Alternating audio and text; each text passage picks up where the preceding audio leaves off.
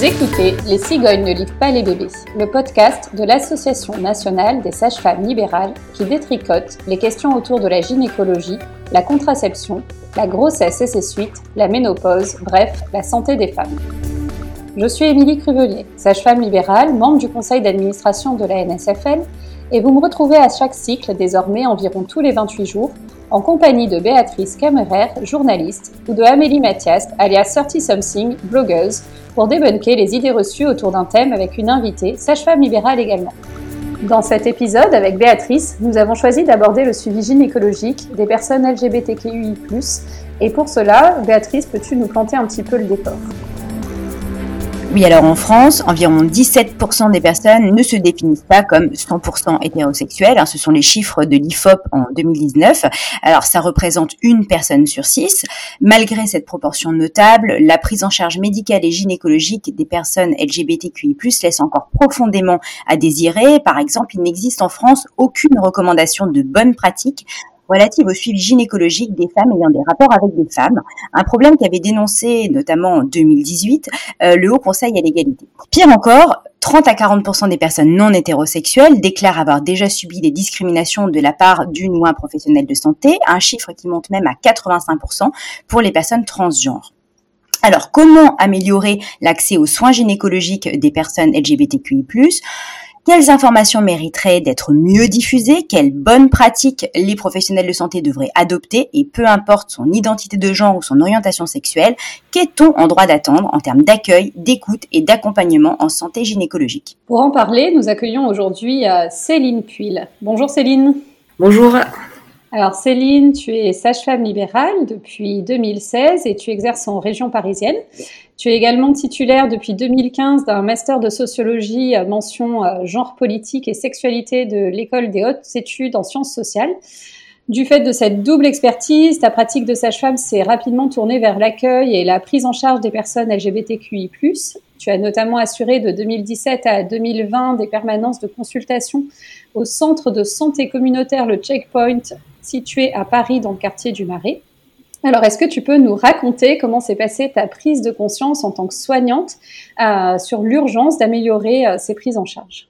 Ben, J'ai vu beaucoup de personnes. Euh, donc, au checkpoint, il y avait pas mal de personnes lesbiennes ou qui, se définissaient, comme bi ou pansexuelles. Et en fait, il y en avait qui me disaient que ben, c'était une des premières fois qu'elles consultaient ou qu'elles n'avaient pas consulté depuis 5 ans ou 10 ans. Et, euh, et, du coup, elle venait dans ce lieu parce que euh, se sentait euh, en sécurité.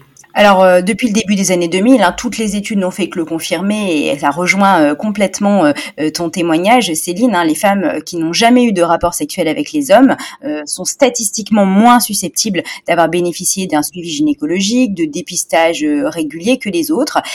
alors, selon toi, Céline, quels sont les différents facteurs à l'origine de, de, cette inégalité? Bah Moi, en tant que professionnelle, j'essaie toujours de d'abord me mettre en question plutôt que de dire que les femmes consultent pas parce que elles sont pas au courant. Euh, moi, j'ai vu beaucoup de personnes qui cherchaient à consulter, mais euh, qui avaient déjà eu des mauvaises expériences, euh, c'est-à-dire des propos insultants, lesbophobes, ou alors des prises en charge inadaptées, avec pas de conseils, pas de pas de dépistage des IST. Il y a effectivement des préjugés ou un impensé de la sexualité entre femmes, ou en tout cas de la sexualité, de la sexualité non hétérosexuelle classique. Donc ça, c'est un premier facteur. Et après, effectivement, euh, quand les personnes ont déjà subi des, violences médicales, euh, c'est compliqué pour euh, pour il et elle de, de reconsulter quoi. C'est vrai qu'Internet regorge de témoignages absolument révoltants. Hein. On peut citer le, le, le, le cas d'un médecin qui a dit à une patiente lesbienne "Je suis honoré d'être votre premier homme", ou alors celui d'une gynécologue qui aurait ajourné le rendez-vous en disant "Eh bien, vous reviendrez me consulter quand vous aurez une vraie vie sexuelle". donc c'est notamment l'enquête de France Info euh, qui, qui, avait mis euh, ça en, évidence. Mais le malaise peut aussi s'installer euh, en raison de détails plus anodins. par exemple, sur le site du média d'info Committed, il y a une patiente lesbienne qui témoigne s'être sentie en insécurité après avoir aperçu une, photo du pape sur les étagères de, son médecin.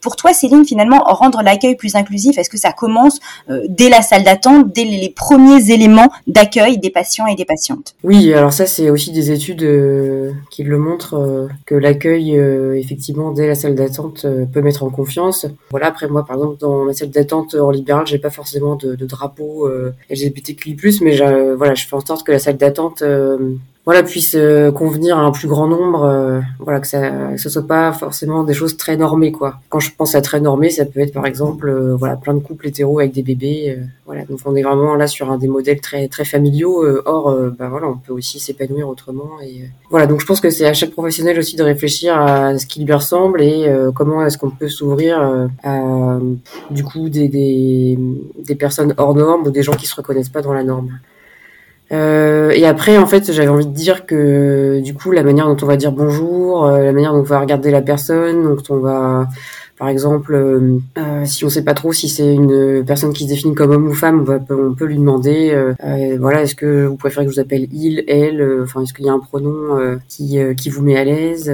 En fait, ça va vraiment être notre manière d'ouvrir, soit sur soit sur l'identité de genre, soit sur l'identité sexuelle, enfin les pratiques sexuelles pendant l'interrogatoire qui va qui va laisser des portes, quoi finalement pour beaucoup de professionnels de santé qui souhaitent améliorer leur pratique vers plus d'inclusivité.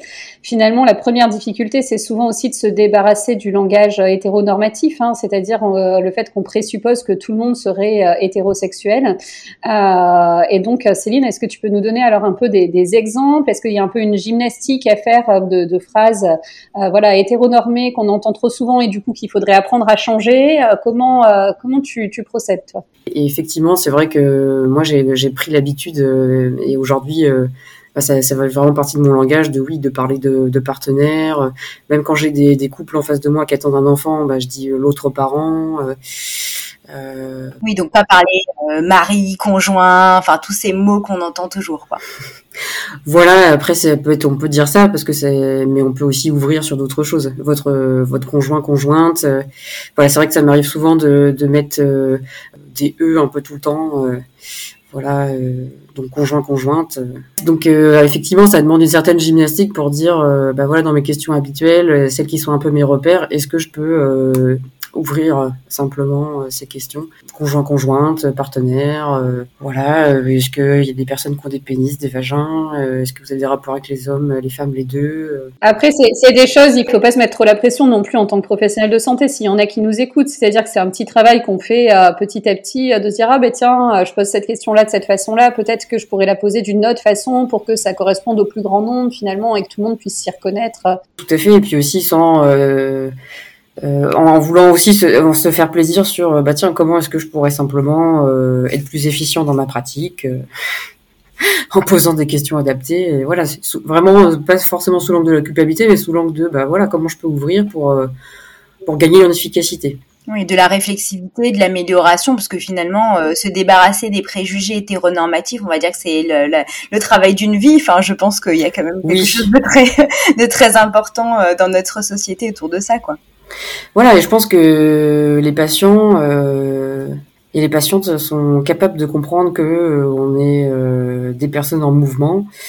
Et donc, bah voilà, par exemple, si une fois on se trompe de pronom, la personne nous dit voilà moi c'est il et qu'on dit elle et qu'on dit ah excusez-moi il et que voilà peut-être que la personne je sais pas en fonction de son vécu elle peut comprendre. C'est juste que si on se met à re-répéter elle tout le temps alors qu'elle nous a dit il, vous voyez, là, ça, ça montre qu'on est vachement figé dans nos catégories et, euh, et c'est là que ça peut être violent quand il y a quelque chose qui est figé dans la relation, quoi.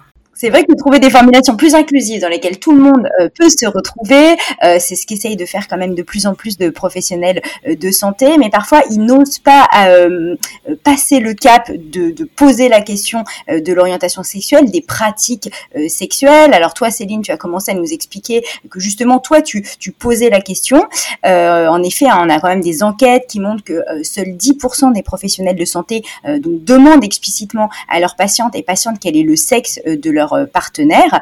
Euh, alors pourquoi, d'après toi, Céline, c'est vraiment important, capital, de faire changer ça? Voilà, donc je vais prendre un exemple. Une fois, je suis allée au checkpoint, voilà, avec avec mon partenaire, et donc ce partenaire a dit, mais je comprends pas, c'est marqué, il, est hétérosexuel, mais ça fait 20 ans qu'il suce des bites. Donc il a dit, je comprends pas cette phrase. Et je lui ai dit, en fait, oui, on peut très bien se dire hétéro, homo, bipan, etc., mais avoir des pratiques différentes en fait, ou des pratiques sexuelles, voilà, avec des hommes, des femmes, etc. Donc euh, la question vraiment de, de, comment on se définit euh, de l'identité sexuelle euh, en tant que professionnel, elle peut être importante si la personne a des problèmes, euh, voilà, à se définir et que ça lui pose problème.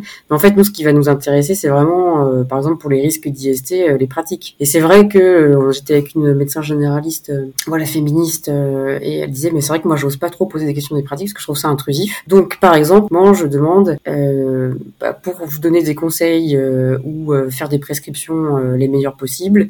Euh, j'ai besoin de savoir, euh, voilà, j'aimerais vous poser des questions sur euh, sur vos pratiques sexuelles.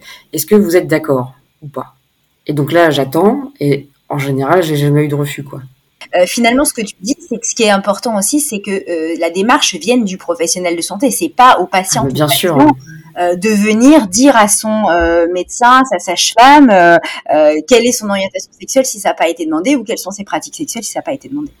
Bah oui, c'est sûr que c'est quand même plus facile pour les gens euh, quand on a une sexualité euh, vue comme hors norme. Euh, par la plupart des gens, oui, qu'on leur pose la question avec, une ouverture, c'est clair. Voilà, donc c'est important en tant que professionnel de connaître ses limites, quoi, et de voir celles qui peuvent bouger, quoi. Peut-être qu'on n'est pas obligé de parler de, de sodomie avec voilà les doigts, les mains, les poings, mais peut-être qu'on peut au moins poser la question est-ce que vous avez des rapports avec des hommes, des femmes, euh, les deux euh Puis des fois, ça peut être la stratégie des petits pas aussi. On commence par euh, une petite question et puis petit à petit, on va ouvrir de plus en plus parce que on se rend compte avec la pratique que c'est de plus en plus facile. Bah voilà, tout à fait. Alors du coup, je reviens un petit moment euh, sur euh, la question de l'identité de genre, hein, parce qu'on a on a pas mal parlé de euh, du, du, sexe des partenaires, plutôt plutôt de l'orientation sexuelle.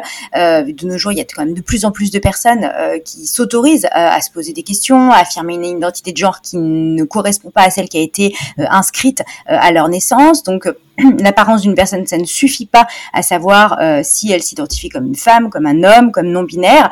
Euh, là aussi, Céline, euh, tu nous as dit poser la question dès le départ. Est-ce que tu abordes explicitement le sujet avec les personnes que tu reçois en consultation et en quoi c'est important pour toi pour favoriser l'accueil de, de, toutes et tous? En tout cas, moi, ce qui est important, c'est qu'elles se sentent à l'aise déjà. Et ensuite, ce qui est vraiment important, c'est de répondre à sa demande. Parce qu'en fait, parfois, quand il y a des personnes trans, on, va parfois, euh, si le, prof, le ou la professionnelle n'est pas habitué, il, euh, voilà, il peut perdre ses repères et, et du coup, euh, voilà, poser plein de questions ou, et puis perdre de vue la demande de la personne. Par exemple, si un homme trans vient pour un frottis, bah, finalement, même si on connaît pas très bien les problématiques trans, on connaît bien les frottis, donc on peut aussi se rattacher à ça, quoi.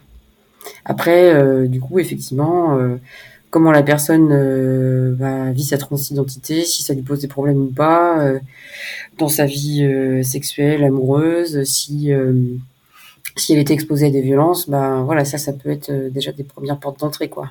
Et puis surtout, comment au niveau social ça va? Est-ce que est-ce qu'elle a un toit? Est-ce qu'elle a une sécu? Enfin, des trucs comme ça. Sans vouloir, euh, dire que toutes les personnes trans vont pas bien euh, et sont marginalisées, mais c'est un facteur de risque. Donc, en tant que professionnel, on peut s'assurer que déjà, euh, niveau social, c'est ok, et niveau psychologique aussi, et si la personne est entourée, quoi. Hmm. Donc on, rappelle quand même que du coup un homme trans est une personne qui a été identifiée comme femme à la naissance et qui se reconnaît dans une identité masculine. Et une femme trans, évidemment, c'est l'inverse. C'est une personne qui a été identifiée comme homme à la naissance et qui se reconnaît dans une identité féminine. Et en fait, on n'est pas obligé d'être euh, opéré euh, pour être euh, une personne trans, opéré au niveau génital. C'est-à-dire que on peut être une personne trans et, et du coup avoir démarré sa transition avec déjà des vêtements, un changement de la voix, de l'attitude, une éventuelle prise d'hormones, mais par exemple, pour les hommes trans, euh, tous n'ont pas des mastectomies, c'est-à-dire euh, des ablations de la poitrine, euh, tous n'ont pas des, changements génitaux.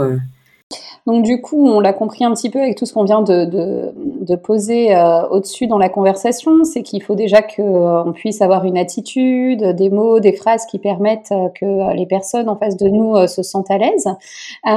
et puis finalement, sur le plan médical, l'intérêt de, tout ça, c'est que ça va vraiment, te permettre d'adapter ta prise en charge du coup aux personnes en face de toi. Est-ce que du coup, Céline, tu peux nous expliquer, citer un petit peu exactement, concrètement, euh, quels sont les différents cheminements de pensée euh, que tu vas avoir en fonction des réponses que tu vas obtenir à ces questions?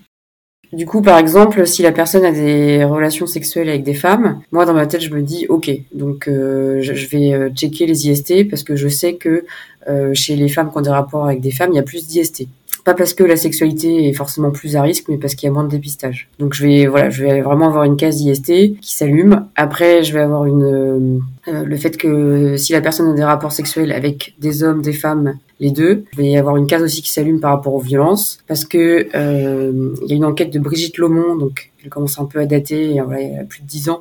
Donc elle montrait que les femmes qui n'avaient eu que des rapports sexuels avec des femmes avaient des taux de violence, que ce soit dans l'enfance ou après, équivalent aux femmes qui n'ont que eu des rapports avec des hommes. Par contre, les femmes qui avaient eu des rapports avec des femmes et avec des hommes et qui se définissaient comme lesbiennes ou bisexuelles, eh bien elles, elles avaient plus de violences sexuelles dans l'enfance et euh, en fonction euh, du nombre de partenaires dans la vie adulte, s'il y avait plus de rapports, s'il y avait par exemple beaucoup de partenaires hommes, et eh ben du coup là, elles avaient aussi un surrisque de violence. Mais ensuite, bah, il y a les questions concrètes de euh, est-ce que vous avez des, voilà, des rapports avec des pénétrations? Donc, si bien sûr la personne est OK pour que je pose des questions sur les parties sexuelles, des pénétrations vaginales, donc euh, oui. Euh, est-ce que c'est plutôt avec des, des objets, avec euh, des doigts? Et donc, et là, je pose la question est-ce que vous, voilà, vous connaissez des moyens de prévention par rapport aux IST qui pourraient être transmises dans ce type de rapport sexuel?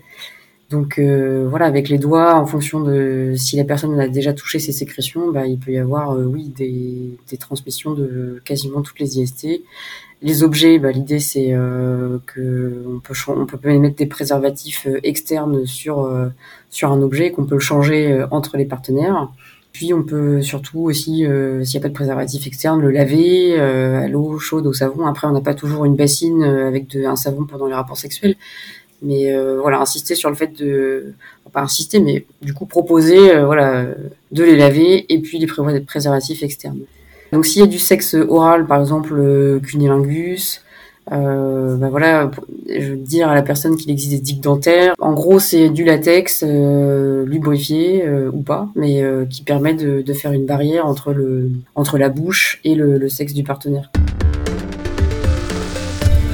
Tu as parlé un peu des IST dans la, dans, la différenciation de la prise en charge, tu as parlé aussi de, euh, de la question euh, du dépistage des, des violences. Euh, j'imagine que le, type de, de, relations sexuelles que les personnes ont vont aussi orienter tes propositions en termes de, de, contraception, de recours à la contraception ou du moins de recours au contraceptif. Oui, c'est ça. Et la question, est-ce que vous avez besoin d'une contraception, est intéressante parce que ça, ça met la personne face à ses, ses éventuels besoins. Voilà, donc bah, c'est vrai que s'il y a des sexualités avec des pénis, euh, après la contraception, euh, bah, du coup, ça peut être aussi euh, des traitements dans certaines maladies comme l'endométriose. Le fait de stopper les règles, voilà, peut soulager les douleurs une contraception, ça peut vraiment être très utile aussi euh, dans le cadre du suivi gynéco. Oui, la contraception, c'est pas tant juste pour empêcher d'avoir des bébés, ça peut être aussi de réguler son cycle finalement, que ce soit en cas de douleur, euh, endométriose ou pas. Hein. D'ailleurs, on peut avoir des cycles euh, très handicapants euh, sans même savoir euh, d'endométriose, on peut juste ne pas avoir envie d'avoir de cycle ou d'avoir envie de les caler avec une contraception hormonale. toutes ces possibilités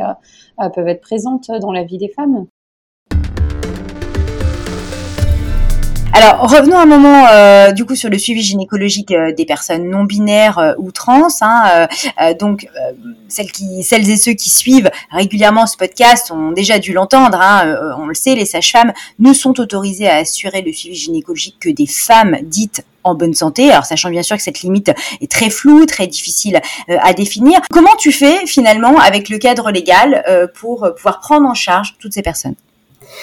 Donc, euh, du coup, effectivement, en tant que sage-femme, on est habilité à suivre euh, les femmes euh, en bonne santé. Donc, bah, du coup, par exemple, c'est voilà, je, je, me dis que le législateur a peut-être pas pensé aux personnes qui ont un vagin, un utérus, mais qui s'identifient pas comme femmes. Euh, donc euh, bah, là où je vais être vigilante, c'est la bonne santé, quoi. Si l'homme, la personne trans, l'homme trans est en bonne santé, euh, moi je vois pas de, de souci à, à, le suivre bah, dans la mesure où il est en bonne santé et que tout ce qui concerne le vagin, l'utérus, c'est, c'est plutôt des, des, éléments que, que je maîtrise. Il n'y a pas de problème pour se faire rembourser concrètement Alors c'est vrai que ça m'est arrivé sur les frottis quand la personne avait fait un changement d'état civil et qu'elle était un sur sa sécurité, sociale. Les consultations passaient bien, mais le frottis ne passait pas auprès de la sécurité sociale. On peut éventuellement l'anticiper en consultation en disant, euh, euh bah voilà, euh, s'il y a besoin, je ferai un courrier. Euh, et donc, en tout cas, on peut dire aux personnes trans que le fait que éventuellement euh, elles soient sous traitement hormonal, c'est pas du tout un obstacle à la prise en charge euh, du suivi gynécologique par une sage-femme. Toi, tu, tu, sais finalement euh, comment comment gérer ces situations et comment bah oui comment les prendre en charge. Bah, disons que oui, euh, ce que j'ai appris au fur et à mesure du temps, c'est la testostérone. A priori, ça, voilà, ça peut avoir d'éventuelles euh, complications cardiovasculaires, mais euh, à part ça, il n'y a pas non plus d'énormes impacts sur la santé. Après, l'idée, c'est que si la personne est un généraliste, c'est quand même, bah, voilà, une sécurité en tant que sage-femme. Voilà. Après, c'est si on doit prescrire des traitements. Moi, c'est une question qui m'a beaucoup turlupiner entre guillemets, c'est est-ce que je peux prescrire des œstroprogestatifs avec une personne qui prend de la testostérone? Enfin voilà, la réponse est oui. Je pourrais vous donner l'article scientifique en, revue, mais euh, voilà, ça m'a beaucoup turlupiné. Les progestatifs, c'est bon aussi. Ça, ça, souligne justement le manque de formation de base et le manque de formation continue finalement. Hein, euh, euh, de manière générale, on voit que voilà, les infos, on va devoir aller les chercher par nous-mêmes et qu'on n'a pas trop de base non plus de, en tant que professionnel de santé de comment prendre en charge. Donc ça, on peut aussi un peu le le dénoncer, si je puis dire. Après, pour être un peu positive euh, là-dedans, depuis qu'on en a parlé la semaine dernière en préparant l'épisode, j'ai reçu euh, euh deux mails sur mon territoire, euh, voilà là où j'exerce, de propositions de formation, une sur la santé sexuelle en général et une à venir sur le suivi des personnes trans. Donc ça bouge quoi. Et donc du coup, toi Céline, est-ce que tu peux nous raconter comment tu t'es formée Où est-ce que tu es allée chercher les informations? Est-ce que certaines t'ont paru si difficiles à trouver euh, qu'on a peine à imaginer comment les personnes concernées elles-mêmes euh, peuvent y avoir euh, accès? Alors, donc parfois, je pense à ça, mais avec une généraliste à Paris, Sophie Le Goff, elle, elle, me disait que parfois elle était impressionnée de tout ce que les personnes arrivaient à trouver comme information. Donc euh, oui, donc les patients parfois sont aussi des ressources. Euh, je pense aussi aux associations de patients, genre euh, ou trans par exemple, ou espace santé trans.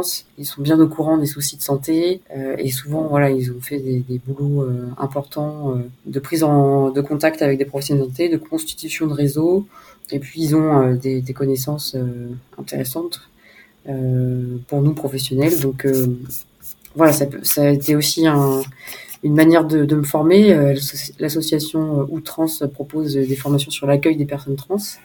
Après, sur les questions médicales, là, il a, il a fallu, euh, bah, voilà, par exemple, demander à des collectifs de professionnels ouverts, genre Formagine, par exemple, pour vraiment avoir accès à la bibliographie. voilà. Après, sur la, santé des personnes lesbiennes, j'ai eu moins de mal. Il y avait des mémoires d'étudiants de sage-femme ou de sage-femme qui, euh, qui était accessible en ligne sur le suivi gynéco et donc ça m'a ça m'a beaucoup aidé. On a parlé déjà des discriminations, de l'hétéronormativité, car euh, ce sont vraiment des principaux qui entravent le suivi gynécologique des personnes LGBTQI+. Mais il arrive aussi finalement que les personnes elles-mêmes ne songent pas forcément à consulter, notamment euh, parce qu'elles pensent que les IST, ça ne se transmet que dans les cas de pénétration vaginale ou anale par un pénis. Alors Céline, est-ce que tu peux nous refaire un petit topo là-dessus? Euh, Quels sont les risques avec des pénétrations digitales, un cunilingus ou toute autre forme de rapport sexuel finalement qui n'implique pas euh, une pénétration avec un pénis euh? bah, Ce qui fait souvent peur, c'est le VIH. Donc bah, du coup, quand il y a des, des, présences de sang, bah oui, il y a un risque de transmission du VIH. après, c'est vrai qu'il n'y a pas eu beaucoup de cas recensés dans la littérature. Il y avait des cas avec du multipartenariat et des pratiques euh, qui pouvaient euh, être traumatiques pour euh, les muqueuses. voilà, donc ça c'est à prendre en compte. S'il y a des traumatismes sur les muqueuses, va pas hésiter déjà à utiliser du lubrifiant.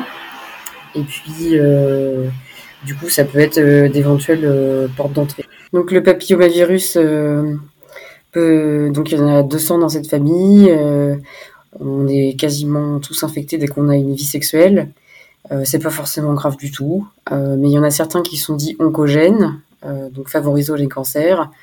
Et L'idée, c'est que ça peut occasionner des mutations sur le col de l'utérus, d'où l'importance du frottis. Ensuite, il y a le chlamydia. Donc le chlamydia, ça peut boucher les trompes au niveau utérin et puis voilà favoriser l'infection au VIH parce que ça crée un, un environnement voilà inflammatoire. le chlamydia, donc ça peut être par contact, voilà dès qu'il y a échange de, de sécrétions. Ensuite, l'hépatite B, donc oui, qui est vraiment très transmissible par les voies sexuelles, mais aussi par d'autres types de sécrétions finalement, ce que tu nous dis, c'est que tout type de rapport sexuel, euh, que ce soit euh, euh, avec une pénétration par un pénis ou non, digital ou non, bah, sont à risque vis-à-vis de ces IST et que finalement, c'est important de ne pas les négliger sous prétexte qu'on aurait une sexualité qui n'inclut pas des pénétrations par des pénis. Ouais, c'est ça. Et donc là, il y a une brochure de Fête éclair sur le sexe euh, entre meufs et plus, qui est vraiment bien fait sur les risques qu'on prend euh, quand on quand on reçoit et quand on donne. On mettra tout ça en lien euh, à la fin du, du podcast. Alors oui, l'idée que finalement les rapports sexuels sans pénétration par un pénis ne comporteraient aucun risque d'infection, l'idée reçue, hein, c'est très préjudiciable aux personnes concernées. Donc on a des chiffres qui sont vraiment édifiants, n'est-ce pas, Émilie? Effectivement, en 2008, les sociologues Nathalie Bajos et Michel Boson avaient tenté de faire le point sur le sujet lors d'une vaste enquête sur la sexualité en France, portant sur plus de 12 000 personnes. Alors, si on regarde un petit peu leurs résultats, il y avait 12% des femmes ayant des rapports avec des femmes qui rapportaient avoir souffert d'une infection sexuellement transmissible dans les cinq dernières années, contre 3% des femmes euh, hétérosexuelles. Parallèlement, l'enquête presse euh, gay et lesbienne réalisée par l'Institut de veille sanitaire en 2011 montrait que les femmes qui n'avaient eu des relations qu'avec des partenaires femmes n'étaient que 50% à avoir bénéficié d'un frottis de dépistage du cancer du col de l'utérus dans les trois dernières années, contre 65% de celles qui n'avaient eu, que des partenaires masculins. Euh, alors, euh, du coup, Céline, est-ce que tu peux nous expliquer pourquoi les dépistages vraiment sont importants, euh, quel que soit le sexe du partenaire? Oui, bah déjà savoir soi-même où on est par rapport aux IST, bah, c'est avoir une prise euh, sur sa vie. c'est voilà, c'est aussi euh, prendre ses responsabilités. Euh, et puis par rapport à soi, par rapport aux autres, se faire traiter parce que voilà, le VIH effectivement, c'est pour l'instant une maladie incurable et qui nécessite des traitements à vie, même si voilà, les personnes qui ont le VIH aujourd'hui vivent plus longtemps que les personnes qui n'ont pas le VIH puisqu'elles ont un meilleur suivi. Mais sinon, voilà, la syphilis, les chlamydia, les gonocoques, euh, tout ça, ça peut se traiter. Et voilà, une infection HPV, donc euh, ça se traite pas, à ma connaissance. Mais par contre, euh, on va juste surveiller qu'il n'y a pas de, de lésions apparues suite à ces infections à HPV via le, le frottis, par exemple. Et quand on dit lésion, bah, c'est lésion précancéreuse ou cancéreuse. Sachant que pour le cancer du col, elles mettent voilà, en moyenne de 10 à 15 ans à apparaître, donc c'est assez long, mais le frottis sert vraiment à à dépister s'il y a des, si le corps se débarrasse pas de, euh, de, de lésions précancéreuses. Alors on a parlé prévention, infection sexuellement transmissible, cancer. Donc voilà, c'était quand même pas très, c'est pas très drôle. Pourtant, euh, le suivi gynécologique, c'est pas que ça. C'est aussi l'occasion de parler de désir, de plaisir, d'orgasme. Alors qu'en penses-tu, Céline? Oui, donc euh, sortir d'un script préliminaire, pénétration, éjaculation, dodo, euh, ça peut être utile pour tout le monde, qu'on soit hétérosexuel ou pas. Ça ouvre un peu des perspectives. Ouais, c'est ça. Euh, je dis pas que c'est un mauvais script, hein, c'est simplement que. On peut diversifier, quoi. Après, euh, du coup, je pense au ça, mais les questions de consentement, ça peut toujours être des, des questions intéressantes, quelle que soit la sexualité. Savoir si on est épanoui dans sa vie sexuelle, si on se sent à l'aise. Euh, voilà, c'est, ça peut être des exemples de questions, mais euh, voilà, chacune trouvera les, les questions. Donc ça veut dire que toi concrètement, en tant que, euh, que sage-femme qui accompagne, euh, de professionnel de santé qui assure un, suivi gynécologique, c'est aussi ton rôle euh, que euh, euh, ben de proposer aux personnes d'échanger autour de ces dimensions plus relationnelles, plus sensorielles aussi de la sexualité.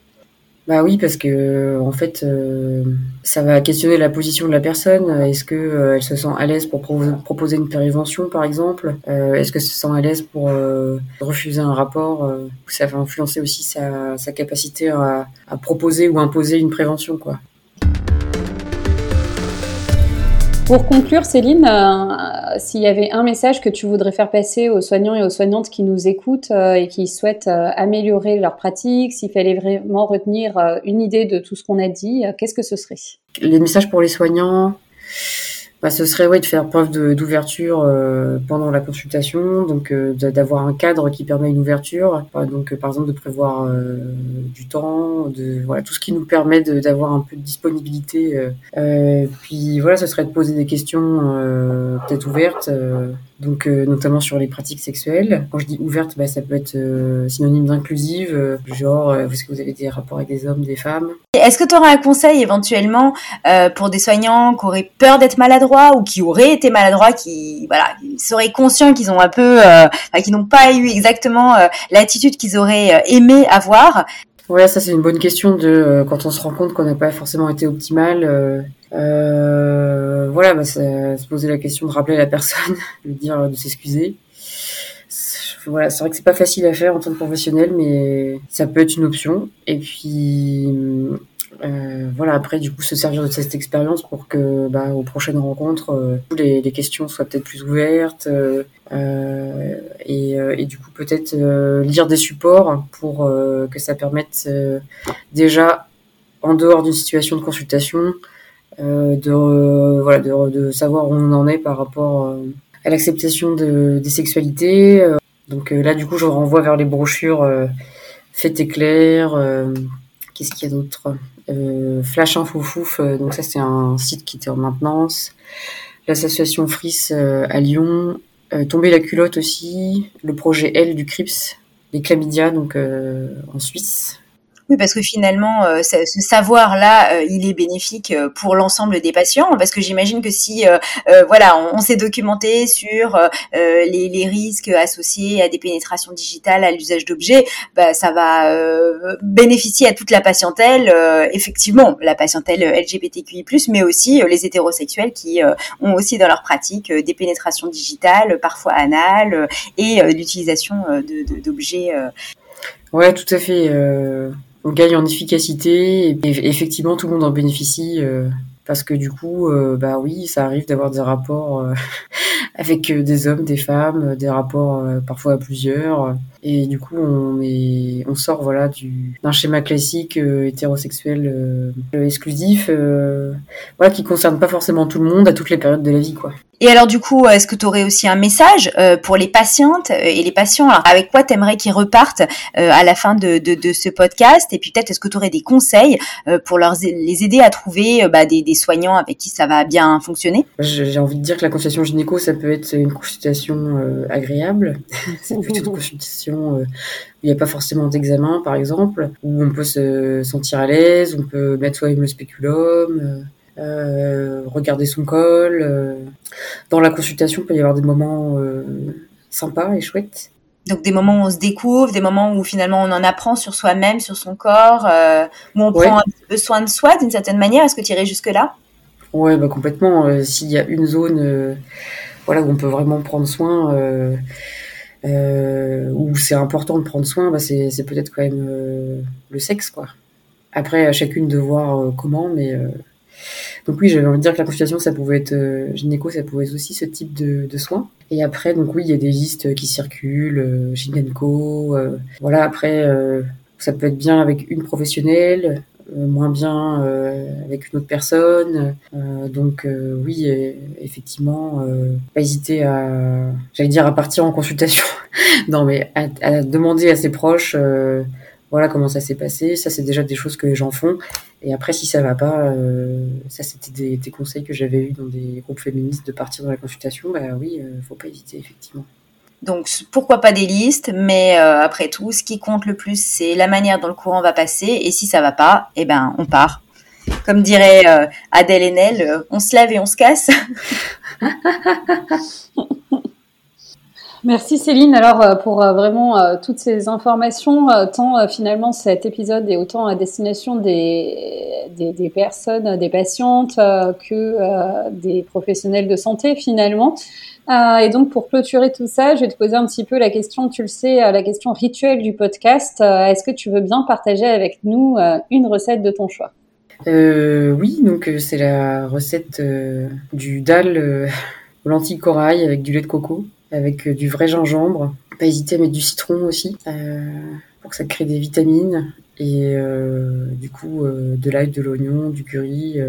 Ouais, donc c'est assez polymorphe comme recette, mais en général ça marche bien et c'est toujours différent à chaque fois. Merci de nous avoir écoutés. Vous trouverez toutes les sources et références citées dans l'épisode sur le site de l'ANSFL dans le descriptif du podcast. Avec Céline, nous n'avons aucun lien d'intérêt, mais pour ma part, je suis également présidente de mon conseil départemental de l'Ordre des sages-femmes.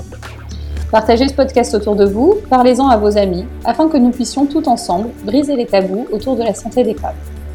Ce podcast est produit par l'ANSFL, la musique a été composée par Alexis Logier, le mixage est réalisé par Amélie Mathias et l'illustration est d'Anne-Charlotte Bappel et Solène Ducréto.